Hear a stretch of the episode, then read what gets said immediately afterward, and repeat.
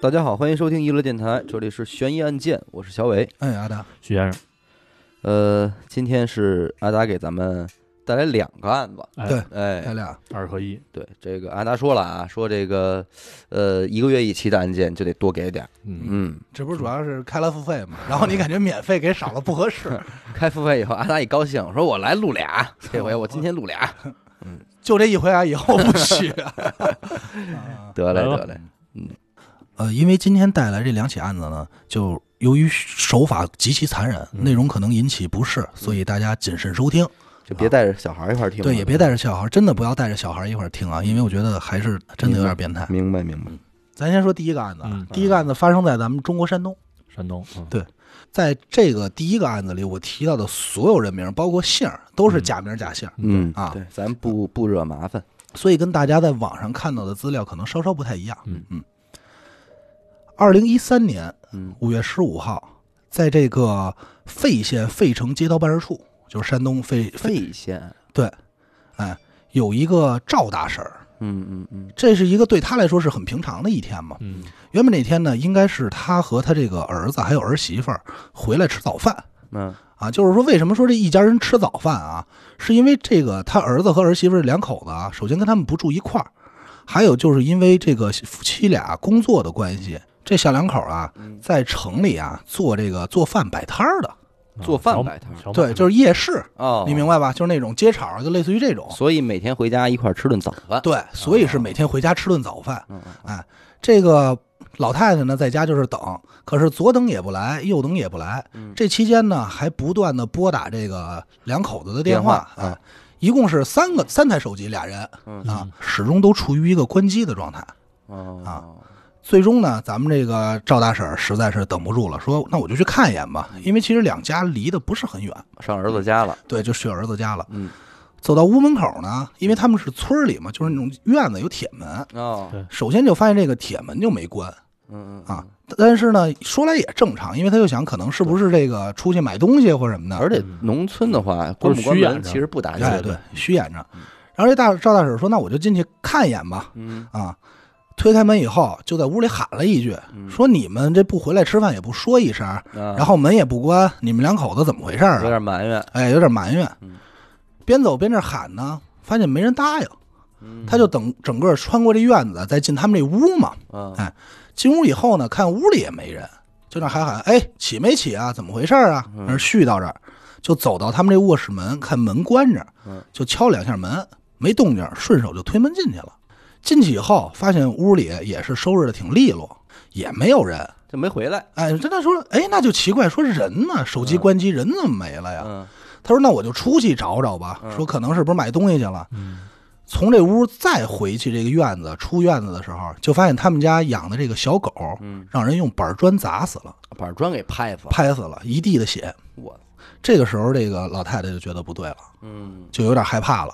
第一时间就选择拨打了咱们这个幺幺零。嗯，最初啊，其实咱们警察没有什么太多的线索，也没发现什么，那挺干净的嘛，对屋里对吧？一直以为是什么呀？怀疑说是不是两口子吵架了，闹矛盾了，嗯，哎，离家出走。我觉得可能是出摊儿是让人抄了， 啊是不是？不，这两口子其实还挺规矩的，嗯还是有营业执照这种的，哦你，知道正吗？规的那种夜市的，对对对对对，嗯因为为什么说怀疑是这个离家出走呢？因为在这个沙发底下呀、发现了这种折断了的扫把，还有断了的木棍儿，哦，就这打架弄种的呗，对，发现了一些这种轻微的打斗痕迹。嗯啊，但是同时呢，因为你报这个失踪案啊，人家不光是在你们家要搜索，还会在整个这个村儿附近搜索。嗯哎，在附近搜索的另一个这个刑警队呢，就搜到了一些东西。嗯在这个叫温良河内，就是他们这个温良河嘛，在河里打捞出三个塑料袋儿。嗯，这个塑料袋儿里呢，全是这个生活垃圾，有一些衣服，但是还包括什么呀？身份证、户口本、结婚证、存折。哎，通过辨认就发现确实是这两口子的东西。那这个这个警方这个搜捕还挺给劲儿，上来就就去捞河去了，，对，嗯就是因为也加上村民啊嗯打捞，就是帮忙啊这种，然后加上警察赶往现场，你看就是发现了。到底还得说是这个农村，对，热热心热心嘛。人心齐啊呀、这个时候警察就感觉不对了，嗯，因为咱们说这些东西啊，你就算打架扔，你也没有这么扔的。对，你可以嚷，但你怎么还有有蓄谋已久还扔在塑料袋里，那就嗯不正常。对，就赶快又再次回到这两口子家里，嗯加大了力度进行侦查，嗯，就发现他们家门外其实是装有这个摄像头的。嚯，嗯哎，就是而且还是俩，就是铁门儿这块儿嗯一个，屋里这门儿这一块儿一个，两个，这是哪有点年的？安全意哪识年一三年的呀一三啊，对嗯，那是很正常了，哎，但是就就发现这摄像头的线啊被人剪断了，嗯，而且发现院子有这个防盗窗，你知道吗？嗯嗯，防盗窗的一角被人撬开了，大概撬了一个这个四十乘四十的豁口，那这绝对不对了，就肯定不对嘛。能钻人了吗？四十乘四十，反正老王这种身材啊，就个儿小瘦的，肯定是能钻过去了。嗯他钻进一个去就能开门了，对对吧？还有就是呢，顺着这个摄像头，咱们知道肯定是要连着主机的嘛。嗯然后再回家发现，看侦查的时候发现电脑主机也没了嗯啊，啊。那就真真是证据销毁的很干净，对然后院墙上呢也有明显的这种踩踏痕迹嗯啊。打开衣柜呢，还发现里头有两个女士的手提包，也有明显的被翻动痕迹。因为这个婆婆和这两口子呀、不住在一块儿，嗯所以呢对他们家其实也不是很了解，所以真询问说。您说，您看看这屋里丢没丢什么呀？老太太也也是不不清知楚嗯道。哎，咱们现在来看，就感觉哎有这么明显的痕迹，为什么警察第一次的时候没有发现？嗯首先就是因为整个屋子啊摆放的非常整洁，嗯不像是有入室抢劫或行窃这种行为的。嗯，一般来说，抢劫的人不会再回来去收拾屋子，对，对吧？都挺乱的嘛嗯对对对，翻完就走嗯而且整个屋子的室内的地板也特别干净，所以第一时间没有往这方面去想。通过调查呢，还发现夫妻二人的这房间呢有一些残留的血迹，哦，还有就是这个床单上啊，好像看着铺的特正常，就这床铺的特好，我操，但实际你把被子撩开以后呢，没有床单儿，床单褥子是没有的。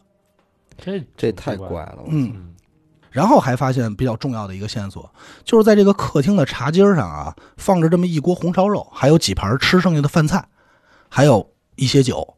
据这个赵大婶儿回忆啊，嗯说这小两口啊，平时不吃肉，哦，就是男的基本上他这儿子不怎么吃，他这儿媳妇儿吃也吃点瘦肉，但是你说这一锅特别肥、特别油腻的红烧肉，特别不像是这两口子的风格，而且俩人也不喝酒，那是来客人了，哎，所以警察第一时间就说，那肯定是家里来过人，要不不可能一块儿吃饭嘛，嗯对呀对吧？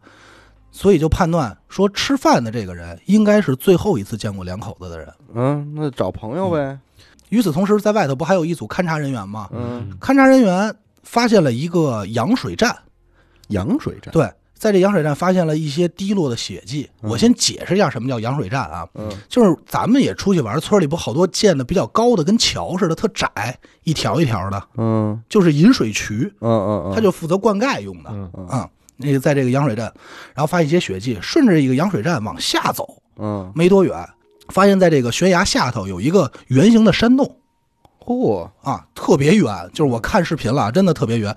这个山洞啊，离这个地面高度大概三米。嗯，最终是在这山洞里发现了一男一女的尸体，两口子，就是咱们失这嗯搜的是真细，对，就是咱们失踪这两口子。而且这个还不是说铺在那儿啊，是被这个桔梗盖上的。那他怎么给塞进去的呢？我操，三米高，现在不知道怎么搬进去的，嗯但至少是那个洞啊够容纳这些这个尸体的。嗯，嗯而且村民说呢，说这个洞啊，我们当地人好多人都不知道，嗯而且知道的也不过来。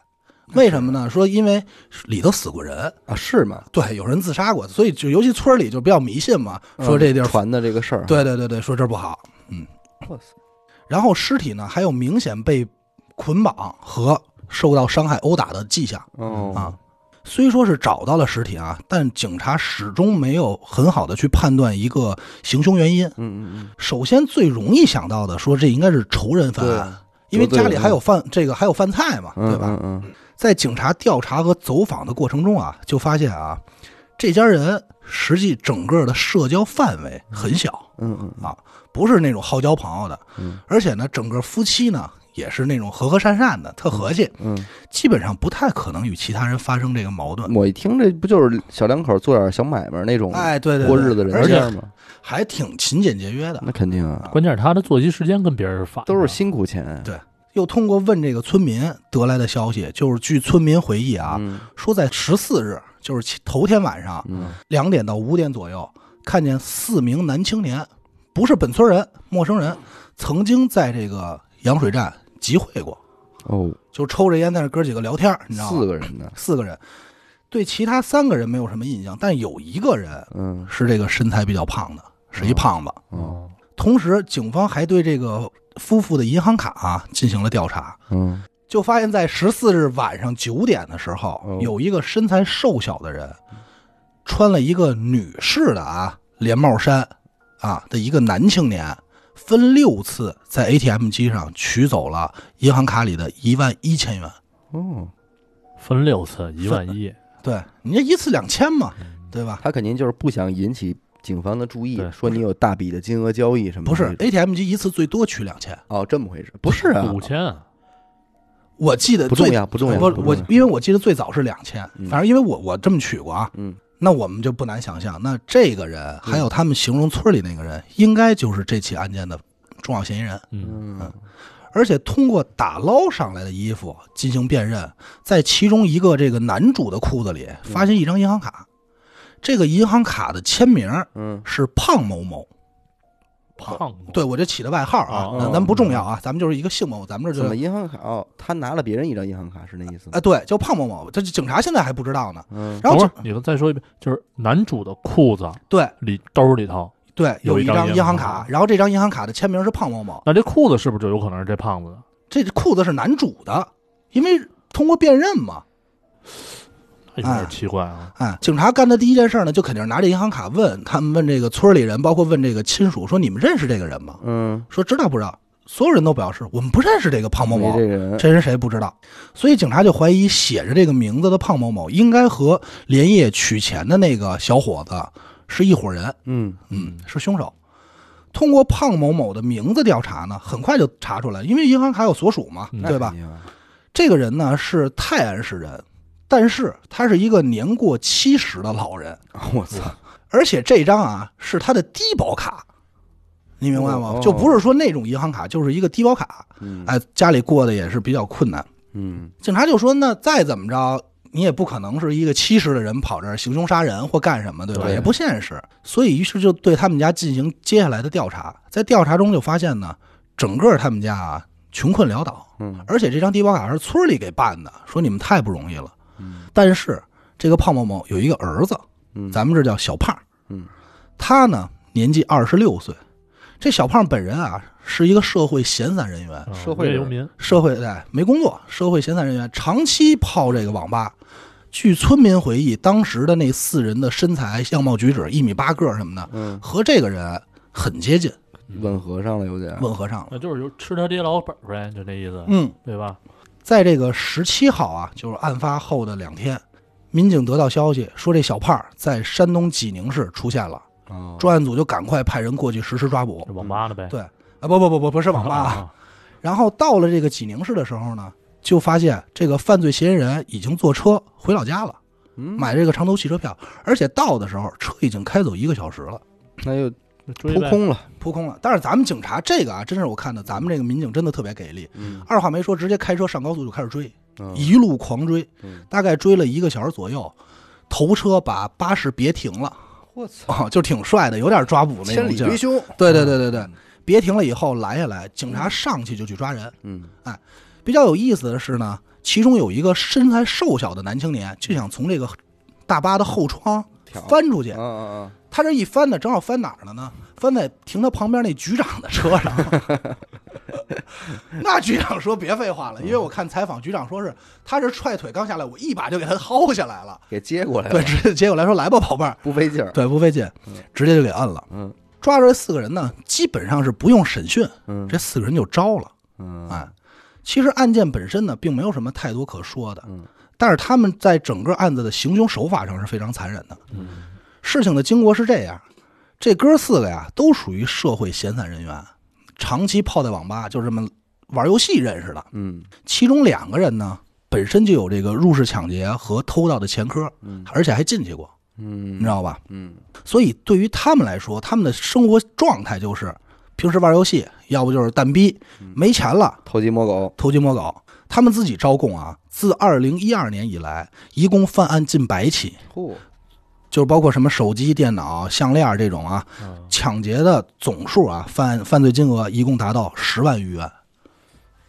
近偷百小起摸也真真是个小偷小摸。小偷小摸，嗯。同样呢，这回呢，又是赶上这哥几个手头紧，嗯，于是呢就商量说，要不咱们干起大的吧，因为老是这小偷小摸嘛。嗯虽然从二零一一零年呃二零一二年到一三年，虽然才一年，但是十万块钱其实不怎么够花嘛，嗯在今天对吧？嗯嗯，于是呢，他们就准备开始这个偷盗。嗯，首先呢，咱这儿说，他们不是第一次来到这个对儿新婚夫妇家里，嗯，哦，是吗？对，踩过点儿还是怎么着？不是，他们之前啊，对这个家里啊进行过这个夜间的偷盗，但是他们偷东西的时候发现呢，这个家里啊没有太多的财物，所以算是扑空了，嗯，不是，他们怎么会选择这么一家呢？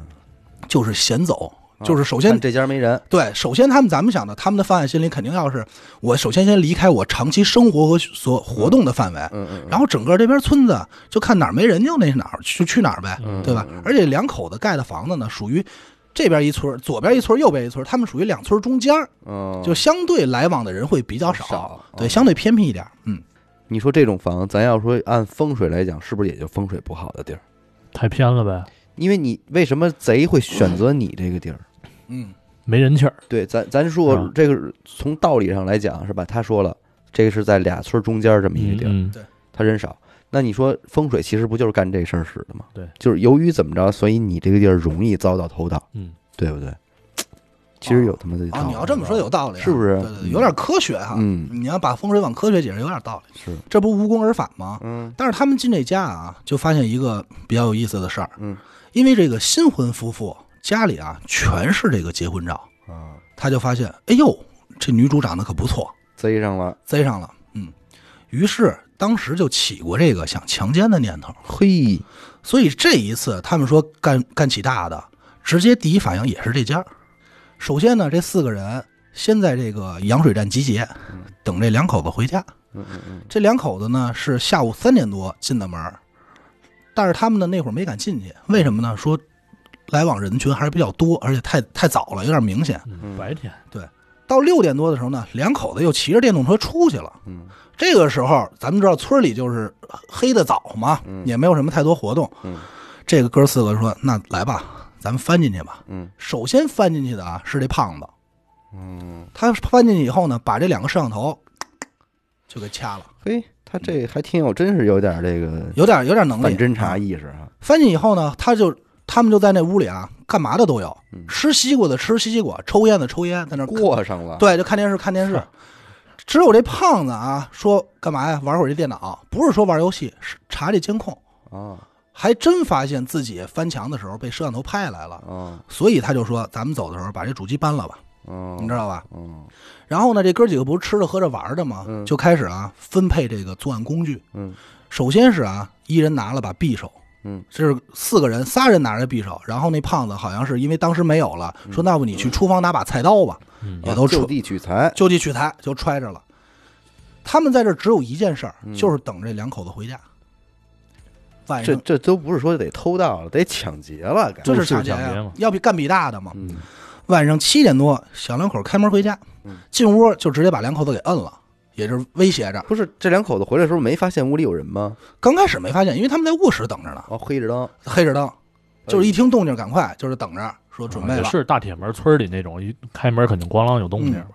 起初男主还是做过一些反抗的，嗯，拿这个马扎跟人进行搏斗，但是你想知道双那肯定啊双拳难敌四手，而且人家是有兵刃的，对谁吧？胖子呢？嗯，啊对，还一胖子呢，但是男主其实也挺壮的啊啊，就也很胖，嗯嗯控制住以后呢，就在他们身上翻，翻出了银行卡嗯，就说你把这个银行卡密码说出来吧。嗯那这肯定不说，嗯那肯定不说。然后其中有一个犯人就拿出一手铐啊，把男主这双手反绑起来，嗯对着一顿毒打，嗯踹肚子呀、踹脸呀这种。嗯踹完以后呢，男主呢抖了一个小机灵，嗯说了随便说了一密码。啊但是这年头啊，不像以前了，拿手机一下就能验证。哦绑定银行卡，然后一输说你这不对啊，嗯再次打。最终呢，男主也是招了，因为没办法。嗯随后这四个犯人，咱说了，他们觉得这女主很好看，就开始对女主拉到主卧室，实施强奸，哎呦，当着人老爷们儿也老爷们儿面儿，把老爷们儿拉到另外一屋了，就是没有完全当着面儿哦，但是但是叫没有唤动静儿，能人家听见听，见嗯。而且啊，在整个犯案过程中啊，嗯其中有这个哥仨一天没吃饭，其中就有一人问问你说：“哎，胖子，你会做饭吗？”胖子说：“这我会啊。”他说：“那你炒俩菜去吧。嘿，”啊，就等于说，剩下那哥几个在那屋，一个看着这个男主，一、嗯剩下俩那儿玩女主嗯啊，就是实施强奸。嗯然后胖子这儿炒菜，炒完菜以后呢，这胖子炒菜并不好，嗯而且还觉得自己炒的挺难吃嗯，于是就跟男主说：“哎，你不是会炒菜吗？你不是厨子吗？嗯你去给我们炒俩菜去。嘿，什么的什么都用上，”这男主也没办法呀，委曲求全，然后就是说：“那我就给你炒菜吧。”一直在祈求，就是说你千万不要伤害我媳妇儿，都就那样了，还怎么算伤害啊？至少保条性命呗，对吧？太欺负人了，太欺负人了，这真的。而且在这期间啊，这仨人啊，不光是说做这些残暴的行为，而且就是吃饭、喝酒、洗澡，就在这上过上了。哎呦，就在他们家过上日子了。而且在洗澡的过程中啊，有一个犯人就说：“他们家这院子狗怎么老叫啊？”说：“哎，胖子，去把那狗拍死去。”胖子：“好嘞，啪就拍死了，哎呦，我操！这不就是活畜生吗？就是活畜生啊。”在这期间，夫妻二人一直表示说：“你们放过我们。嗯”这四个人呢，也表示说：“我们啊，劫财劫色，嗯绝对不会伤及你们性命。嗯嗯嗯”女主还问说：“哎呀，那你们什么时候走啊嗯？”其中一个人就说：“说我们一会儿就走了。”嗯我们那你还不陪陪我？就这么跟女女主说，嗯然后女主就说说，然后女主就没办法嘛，委曲求全，就是说，那那我陪完你，你们是不是就可以撤了？嗯，她说你说的对，然后说完就接着实施强又暴。继续。在这个时候呢，就已经到了晚上九点多了，其中有两个犯人啊，就骑着他们两口子电动车去银行取这个钱，这就、哦这就到了咱们说的，我用六次取出一万一，嗯而且回来还买了点什么冰红茶呀、零食，买两包烟什么这种。嗯两口子分别被关在这两间卧室，男主在小卧室，女主在主卧室。嗯原本门是一直关着的，嗯然后因为这不是走俩人嘛，其中一个犯人啊说这两边我都得看着，嗯就把这俩门都打开了。这俩卧室是门对门，能看见。能能听见至少。这犯人呃就是变态到什么程度呢？就在这儿抱着插着手啊，嗯站在过道中间，这边盯着这个男主嗯，这边看着女主被强奸。嗯，男主在整个过程中啊，不敢有任何发言，也不敢出声，他肯定他得拧巴死了呀，而且女主在屋里哭得很厉害。那肯定。这男主就跟犯人说：“说我听见你们强奸她了，嗯但是我只有一个请求，求求你们不要伤害她，就是放过她的性命。”就一直处于这种委曲求全、乞求的状态，你知道吗？直到一点多，取钱的两个人回来，女主就还问说：“你们什么时候走啊？你们什么时候走啊？”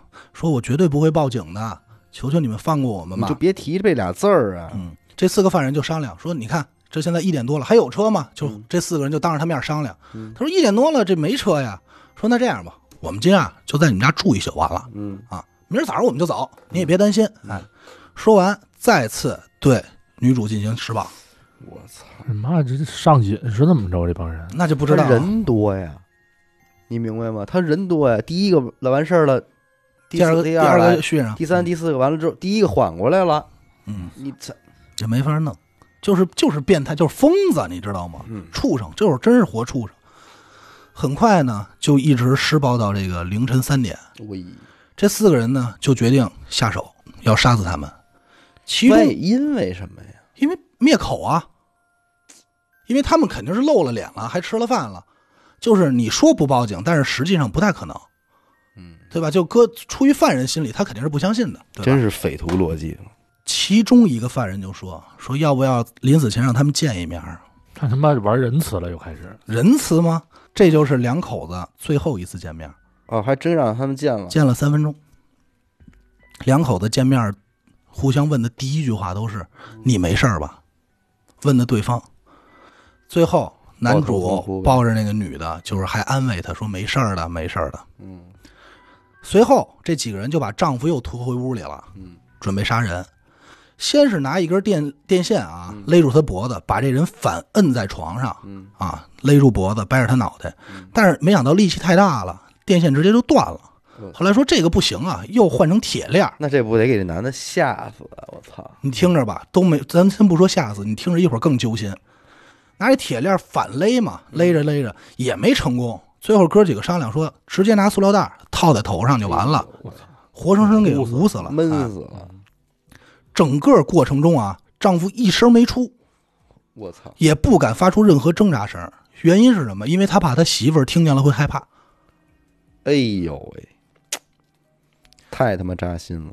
就在这个时候被人杀害的时候，她老公还想的是希望自己的妻子能逃过一劫。然后呢，这哥几个就走到女主那屋，这个女主就赶快问说：“我老公呢？”嗯，这哥几个嘿嘿一乐，说：“我们刚给杀了，现在轮到你了。怎么能这样呢？这人，”就是就是变态嘛，就是真是活畜生。这妻子就嚎啕大哭啊，就说：“说我这么长时间受辱，这么长时间我们委曲求全，不就是为了我们两口子能活嗯能活条命命吗？对吧？怎么到现在就活不了了？一点道理都不带对讲的。而且这帮人不听，根本不没听。没没啊也是用同样的方法想要闷死这个女主。几经周折啊，费尽了力气，女主终于躺在地上不动了。这时候就有一个胖子点了颗烟，然后拿这烟头啊捻在这个女主的胸上。我操，这个女主呢，因为是窒息嘛，然后还有一点意识，还没完全这个死透，就挣扎了一下。其中一犯人就踹她说：“哎，她都死了，你就别再折磨她了。”嗯，胖子抽着烟说道：“说我要不烫她，我哪知道她是真死还是假死啊？”我操，说完又接着捂住那个女女主的口鼻，嗯，一直到再也不动弹为止，这个也是给闷死的，是吗？闷死的，都是拿塑料袋，同样的方法嘛。随后，四个人开始处理尸体，一直把尸体挪动到这个山洞，因为四个人就好说多了嘛，嗯，对吧？我觉得这个案子绝对是我录案件以来最扎心的一个案件，是太操心了。还没完，处理完尸体以后，他们胆儿挺大的，又回到了夫妻家，开始打扫卫生、收拾现场，太从容了吧，这玩意儿！就特别就在整个犯案过程中没有一丝害怕和悔意，你知道吗？行最终呢，是在撤离和逃亡的路上啊，被咱们警方给逮捕了。倒逮的还挺快，整个两天吧，我要没记错，好像是两天，两天两三天就给逮了。你就告诉我这帮人死没死？你听着吧，嗯，在这个警方的公布尸检结果里啊，提到丈夫的头被砸了三个洞，啊肺部被捅了一刀，妻子啊被轮奸长达八个小时，身上有各种的抓痕、齿痕和淤青，其中一个头还被咬碎了。啊我的妈呀，另一个被一根牙签穿了过去，怎么能他妈的？阴部有严重的水肿，还有数十个针眼儿，一口和内壁有出现大量出血。但是这些都不是最不能让人接受的，嗯最不能让人接受的就是案发的时候妻子已经怀孕三个月了。啊！我操，这得造多大的孽！就是因为我看到这儿的时候，我跟你说，这个这个世界上，我真的特别希望有地狱这事儿，必须得通知阎王爷，你知道吗？就这几个人死完之后，必须得在地狱里边儿，反正再来这么一轮儿，真得再来这么一轮儿。这个案子绝对是让咱们听众或老百姓看到气得牙根痒痒的。我真觉得就是凌迟不应该被废除，你知道吗？咱们这儿还要说一下啊，就最终导致能破案的，就是这张银行卡。这银行卡怎么来的呢？就是这胖子在他们家洗完澡以后啊，要换身衣服，就换了这男主的衣服，嗯，随即呢就把这个贴身的银行卡放在衣服兜里了。但是我要忘了，要处理的时候就脱下来，他就给忘了，嗯，导致给本案留下了最关键的线索。咱们这个男主呢，其实是一独生子，父母也都六十多岁了，你说这一家人怎么活？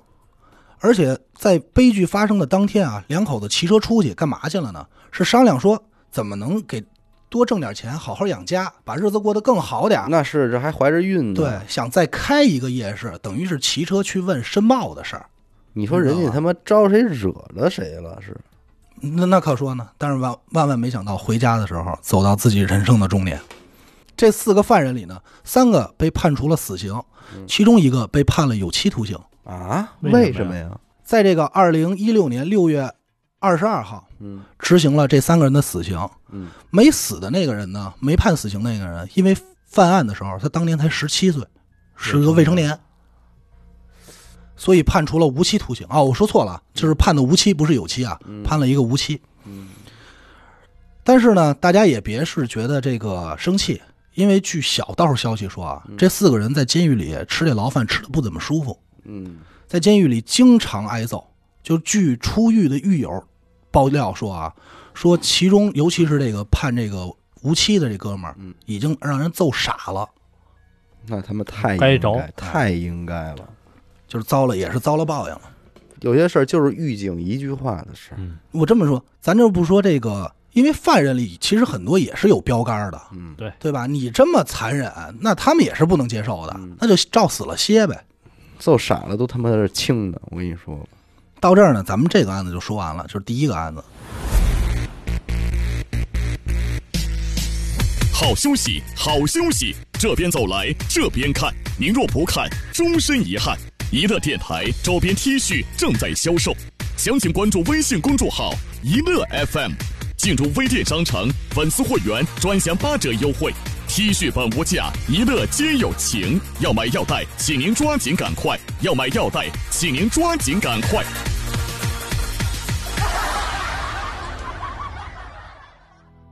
因为我不知道你们有没有跟我这反应，可能听众也会有啊。当我看到这个案子的时候，我第一反应想到的就是日本特别有名的一个案子，嗯，叫这个凌濑水泥杀人案。嗯，我不知道嗯，嗯应该你们俩都清楚哈。，对，查到过这个案子，因为这是我最早做悬疑案件的时候看到的第一个还是第二个案也子。也是挺出名的。对，对我当时没讲，也是因为觉得太残忍了。嗯，然后我觉得今天这两个案子有点接近，我就放这儿讲一下怎。么能这样呢？这不就是活畜生吗？你说，这四个，这也是四个人，这四个人更畜生。嗯真的，听听吧。一九八八年十一月二十五日，祁盂县女子高中生嗯古田顺子嗯，哎，骑着自行车像往常一样回家。没想到呢，不知道哪儿来一人啊，骑着摩托车，二话不说，咣就给他自行车来了一脚，招歉，哎，随即逃跑了。咱知道这骑自行车它是有平衡的，那俩肯定轮儿的呀，嗯歪了肯定。顺势啊，叮咣就摔倒在地上嗯了。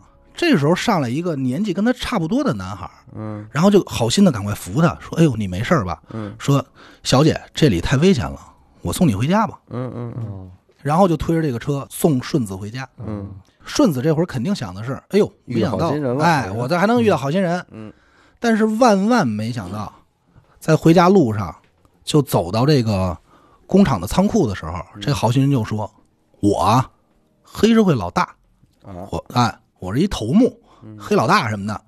我们组织已经盯上你很久了，你要不想被抓走，你赔我一万什么？啊，这他妈哪儿焊哪儿啊？这就不挨着吗？嗯，随后就把这个顺子带到酒店实施了强奸。嘿哎呦，还带酒店，但是万万没想到呢，这才是个开始。嗯首先啊，我们先管这个强奸顺子的第一个男子，称之为老大，嗯，哎，就是代号，哎。当天是怎么回事呢？实际这天啊，是老大带着其中一小弟，咱们叫老四，嗯骑着摩托车啊，在街上瞎逛。嗯，因为是月底啊，就是很多公司发薪水的日子。嗯，原本啊是准备在街上实施抢劫的，嗯，但是迟迟没有发现目标。正好在街上闲逛的时候，发现独自骑车回家的古田顺子。老大说：“哎呦，这姑娘长得不错呀！”见色起意，哎，就跟老四说：“去骑摩托车踹她一脚去。”哦，玩了一招儿，哎，使了一招，说剩下你甭管了，老子就听话。这才有了这个故事的开始。嗯，在酒店完事儿之后呢，他并没有像他承诺的那样说放顺子回家，嗯，而是开始给自己的兄弟打电话，给老四打电话说：“哎，老四，你啊，通知老二、老三，我这儿有点俏货，你们赶快过来吧，来接我来。”十一月二十六号凌晨，三个人驱车接上了老大和顺子，并把他们送到了老四的家中。嗯，哎，老四的家中，咱们简单介绍一下，就为什么要送到老四这儿呢？因为一直以来啊，老四就把自己家的二楼，嗯，当成了这哥几个聚会的基地。嗯，也加上最近呢，老四的父亲出差不在家，家里只剩一个哥哥和母亲。嗯，但是这俩人啊，特别惧怕这帮兄弟，嗯躲让着，躲着，因为都是不良分子嘛，嗯对吧？嗯，所以呢，对他们来说，把这个顺子带到这儿太合适了。前三天啊，哥几个对这个女孩啊是轮流看管，嗯也没有太为难这女孩，也没有对她做出什么，只是要求她说：“你给你父母打电话吧，说你要离家出走几天。嗯啊嗯”但是到了第四天，也就是十一月二十八号，老大又给另外哥几个打电话说：“哎，来吧，五六七八，就是这么个意思啊。”还来呢，还来呢，说我这有点好东西，来的时候我给你们展示展示。嗯到这儿说，哎，哥几个牛逼吧？这姑娘好看吗？我跟你说，这帮人也没见过什么，这人这女孩能有多漂亮？能漂亮成什么样啊？其实还行，是吗？我看照片了，其实还行，就是挺在那个年代就的人你的审至于美说的。你还这得哎呦得得显摆多少人啊！我操！我估计是他展示的有一方面是囚禁，就是我你看我玩的多多猖是那个，对，我估计是因为他是这帮孩子的大哥嘛，嗯就是地方组织的大哥嘛，嗯。来了以后看展示完呢，以后呢，这哥几个开始看电视、喝酒、聊天儿嗯，到了夜里就商量说，咱们一起给他轮奸了吧。哎而且要求啊，必须谁都得来，一个都不能跑。嗯为什么呀？来证明对组织的忠诚。工程，哎，投名状。嗯，都那一套。深夜，众人开始实施强奸。这个，而且把这个顺子的嘴给堵上了，让他发不出来声音，不能喊求救。而且，但是楼上你即使不能求救，你强奸还是一个挺大的事儿，还是有很多挣扎的声音，你知道吗？嗯对啊呀，楼下的哥哥和母亲听见了，也没敢多想，嗯，就以为是什么呀？这哥几个在上头正常的玩了，斗呢，哎嗯，打闹呢。而且咱们这儿说啊，日本咱们都清楚，都是一家一小楼，嗯所以谈不上什么正经的，咱们说的那种邻居扰民，谈不上。嗯就这样，顺子被众人强奸了。完事儿之后呢，哥几个又觉得不过瘾，先是啊把顺子下体的毛给剃了，然后顺势啊就手里有什么就往他这下体塞，我的妈呀，就什么啤酒瓶儿啊、遥控器乱七八糟啊，嗯，活生生折磨了一个晚上。到了这个十一月三十号，嗯也就是咱们顺子被监禁的第六天，就是在这一块儿啊，其实我就已经感觉到这个整个案件的味道不太对了。嗯，我说不对，不是说这不良少年啊，嗯，而是说你们想一个问题，这家里还是有老四的母亲和他哥哥在就是的呀，啊。咱们这是说他母亲干了一件什么事儿啊？嗯母亲上楼打扫房间，看见这个顺子在二楼了，啊，看见了，看见了。你想他带回来的时候，其实也是能看见嗯的呀，对，对吗？而且这个时候啊，母亲应该已经知道这几个孩子对这姑娘做了什么，嗯她没有第一时间去营救这个女孩，也没有报警，就一直说说你快走吧，你赶快离开这儿吧，你知道吗？就轰这女孩走。这他妈是怎么当的老家儿呢？要不然说真是操蛋就操蛋一窝儿，就是我去以她的思路去想啊，应该是首先一，她不敢惹这帮孩子，所以没有选择报警怕，招事儿。对她惹不起。因其次呢，就是她自己儿子也在这里，她怕报警以后影影响她自己孩子的前途。操，但是我们要知道啊，就是说这帮不良少年啊，轮班看守，即使不在二楼，一楼也有他们的人，嗯所以他要想逃跑没有那么容易。 啊时间又过了一周，嗯，这母亲上楼发现顺子还在自己家，这这这女人是怎么活着的呢？就是给点饭啊，喂点儿吃的，喂点吃的，就是定这时候定期还有饭吃呢。这个时候，母亲这母亲老母亲就已经表现出一种不耐烦而且很生气的态度了，嗯，依然没有选择报警，而且说你赶快走，你怎么还在这儿啊？嗯就已经是这种态度了，那她为什么不走呢？他走不了有啊人，看着嘛，有人看着呀，他他想跑跑不了啊。但是母亲就希望说，他想的是，他要自己走了呢，也不这帮孩子不会责怪我，说他自己跑的，你知道吧？嗯当时呢，顺子也是尝试逃跑了，好不容易悄没声的嗯啊，跑到这个大门口，正好不幸被这老大发现了，哎呦，嗯这抓回来就轻饶不了了，嗯先是一顿胖揍，而且威胁他。在这期间说，你接着给家里打电话吧，嗯，说你离家出走了，说没什么意外，让他们不要报警。最逗的就是啊，这顺子的父母也就信了，啊，但是因为自己亲生女儿打的电话嘛，他在这个电话这头也不敢求救，因为这个是威胁打，就在他边上嘛。嗯经过长时间的折磨和殴打啊，他基本上对这个就是生活上就开始有恐惧了，嗯精神一直那在肯崩溃定的啊边缘。那肯定啊，而且最可怕的是呢，到这会儿，这帮不良少年已经开始有点嫌弃这个女孩了，你瞅就是对她没有什么太多的欲望了，也不爱惜了，也不爱惜了放，了就完了呗。并没有，而且觉得啊，这女孩有点累赘，我还得管她吃管她喝，你嗯知道吗？咱就说人有的时候有些一嫌弃啊，就完全不上心，不光尤其是对这姑娘不给的这个就已经不按时给她饭吃了，嗯，经常是饥一顿饱一顿，甚至有的时候啊就完全没有饭，就让她自己你就看着看着办吧，也不管她。嗯，这个时候在精神崩溃边缘的顺子啊，已经开始自言自语了，哦，就是自己跟自己说话，疯了，神神叨叨，对，，神神叨叨了，就是因为我看的视频嘛，它是改编成过电影，还有一些资料片段。就女孩整个状态就是，他们那帮人在楼上玩游戏或者看电视什么的，她就自己跟自己说说我说我没问题的，加油，我要活下去，然后呃，就就是自己给自己打气那种，你知道吗？嗯，就是已经是神神叨叨了，让自己坚强的活下去，处于一个疯癫的状态吧。这个时候，不良少年还在刺激他，因为他们能看电视嘛，说：“哎，你知道吗？前两天发生了一个火车追尾事件，说你爸在这事儿里死了，你知道吗？”就是刺激他。然后这女孩就疯了，疯完以后说：“哎，逗你呢，开玩笑呢，你知道吗？”就还羞拿语言羞辱他在。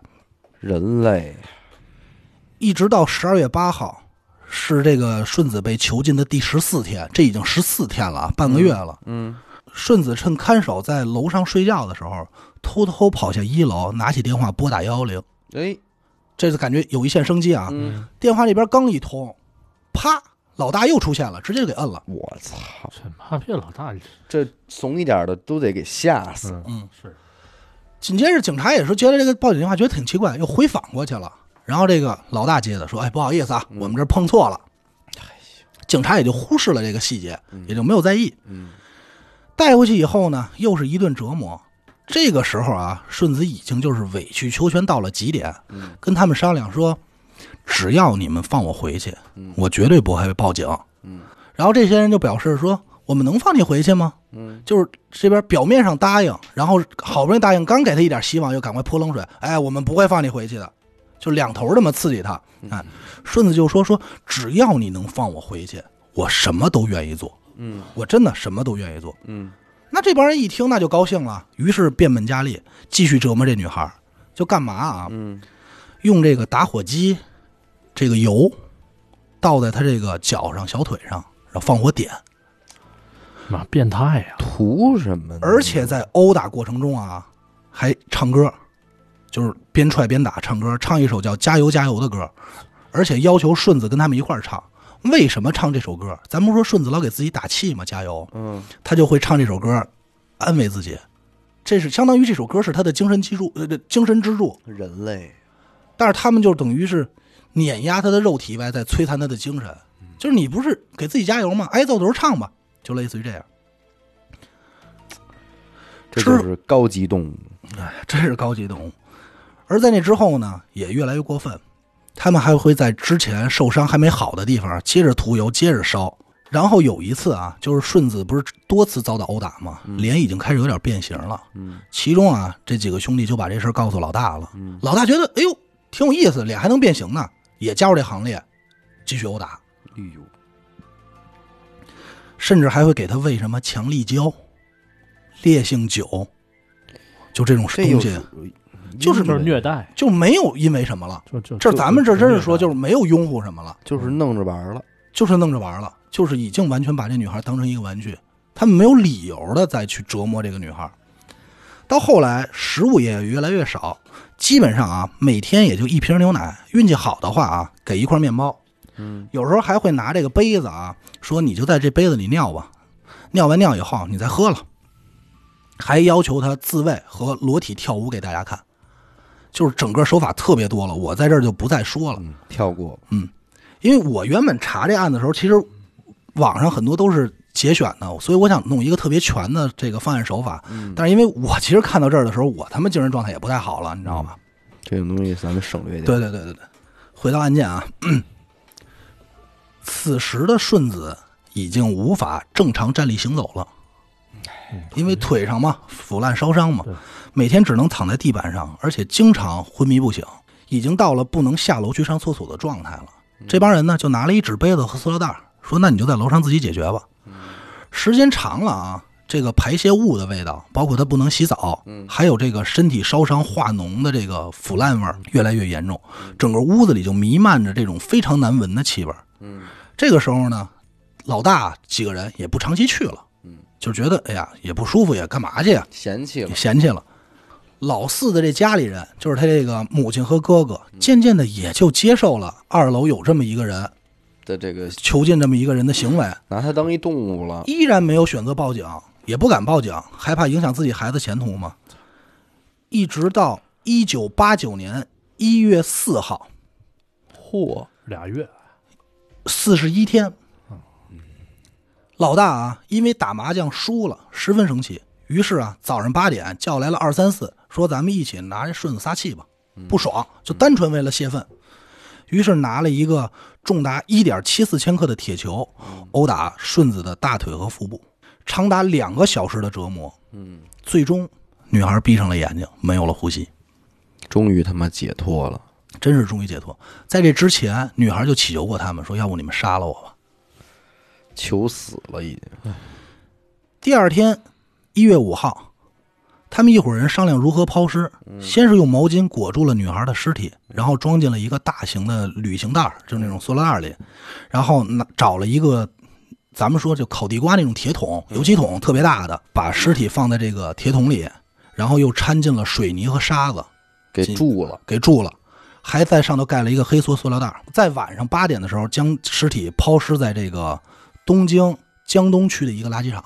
那最后这事儿是怎么被发现的呢？对，啊，你听着呀，到这儿为止，基本上做的还是没有任何纰漏的。嗯，一直到这个一九八九年三月二十九日，嗯，老大和老三因为犯了强奸罪被捕，嗯等于和这案子没有任何关系。嗯嗯，当时警察还不知道顺子这案子，等于就回去调查这哥几个的这个基地嘛，就去了老四家，在这儿发现了一条女士内裤，嗯并且证实这条女士内裤不是受害者的，嗯嗯嗯，另外一个人嘛，这才牵扯出来这个案子嗯开始套话，然后整个案子浮出水面。嗯当时这个案子啊，是引起了全日本的关注，嗯，大众呼吁啊，法院一定要重判，那肯定嗯这四个人一定要重判。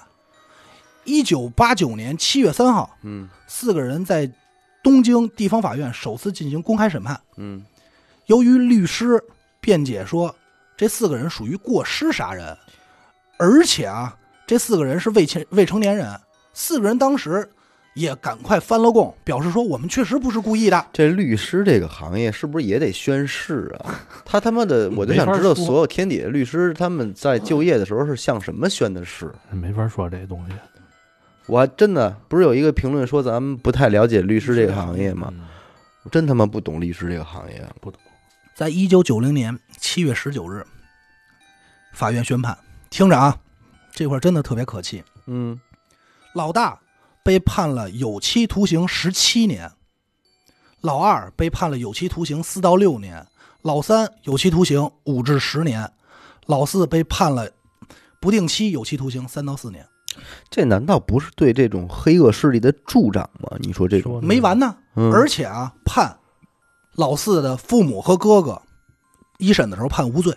当时整个日本真的是整个日本对这个判决是非常不满意的。嗯当时有大部分的这个学生团体，还有民众自发的群体啊抗，议呗，对，到地方检察到地方检察院抗议，嗯说这个刑法太轻了，对啊，说你这怎么回事？而且受害者家属也是不干的。嗯，最后一直到一九九一年七月十二日，东京最高法院又重新宣判，嗯，老大有期徒刑二十年，老二有期徒刑五年以上十年以下，老三是五年以上九年以下，老四维持原判，有期徒刑四到六年。总归就是没有死刑。没有。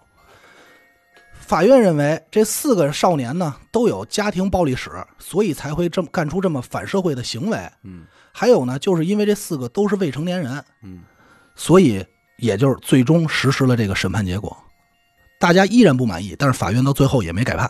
法律，那你得考虑的是这些无辜的人，对吗？但是你这个咱们就不知道了。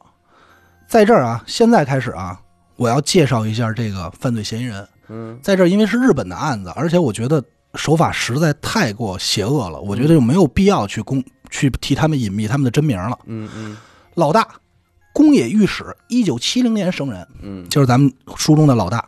十年十八岁，哎，这个家庭条件相当不错，但是家庭不太和谐。